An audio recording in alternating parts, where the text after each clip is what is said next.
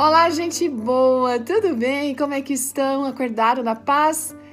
Eu espero que sim. E aí, você já questionou a Deus por que, que o Senhor permite que uma coisa ruim aconteça com uma pessoa boa? Bom, a meditação de hoje foi escrita pela Marli Oliveira Reis. Ela é casada, tem três filhos, foi diretora do Ministério da Mulher para a região sudeste do nosso país, né? É, é formada em psicopedagogia, pós-graduada, enfim. E ela vem nos ajudando a compreender um pouquinho melhor essa pergunta que eu fiz no começo.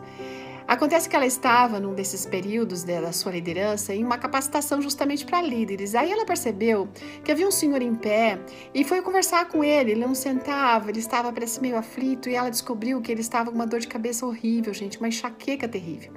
Então ela disse: Olha, eu vou na farmácia e vou comprar um medicamento para você. Aí ele disse: Não, então tá, tudo bem, eu vou aceitar, porque eu não aguento mais de dor de cabeça. Aí ela foi pro carro, foi fazer uma manobra lá no estacionamento, e daqui a pouco ela escutou um baita de um barulhão e daí que aconteceu, ela percebeu, gente, que tinha batido, pensa, num poste, no meio do estacionamento. Ah, olha, o pior, sabe o que? É que ela tinha ganho, ganho aquele carro faziam três meses. Ai, ela ficou muito constrangida.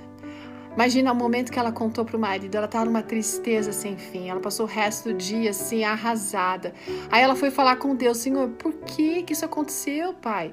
Olha bem, eu tava indo lá para fazer o bem para uma pessoa, indo comprar um medicamento para alguém que tava não aguentava de dor de cabeça e o Senhor deixou que eu batesse meu carro novo. Bom, eles não tinham como arrumar o carro naquele momento, por isso ela estava mais aflita ainda. Aí, naquele momento, quando ela questionou o Senhor, veio à mente dela aquela frase que é um verso da Bíblia, que diz o seguinte: A minha graça te basta. Quando ela foi à noite dormir, ela estava lendo um livro de Malaquias, capítulo 3, versos 16 e 18, que diz o seguinte: No dia em que eu agir, diz o Senhor dos Exércitos, eles serão meu tesouro especial.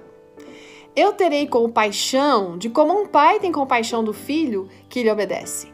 Então, então vocês verão novamente a diferença entre o justo e o ímpio, entre os que servem a Deus e os que não servem. Nós vivemos num momento em que às vezes a gente não percebe essa diferença, mas está chegando o um momento em que nós veremos. Sabe, é muito fácil a gente questionar a Deus quando as dificuldades vêm e ainda mais né, que nós mesmos somos a causadoras delas, dessas dificuldades. A gente faz as escolhas erradas e culpa a Deus. Você já percebeu como a gente costuma fazer isso? A gente acredita de uma forma errada que se nós servimos a Deus, também não vai acontecer nada de errado, mas isso não é verdade. O fato é que muitos acham que Deus é o culpado das suas tragédias pessoais, dos sofrimentos emocionais. Mas quando a nossa amiga Marli leu esse texto de Malaquias, ela já sentiu uma profunda tristeza, né? Ela sentiu o quanto a sua tristeza era sem importância. Por quê? Porque sempre que a gente precisa do Senhor, o Senhor nos abençoa de alguma maneira. Ele nos dá resiliência, ele nos conforta, ele nos dá paz que excede todo entendimento. que mais nós podemos desejar? Ela aprendeu naquele dia e continua aprendendo certamente que nós podemos e devemos descansar nas mãos do Eterno.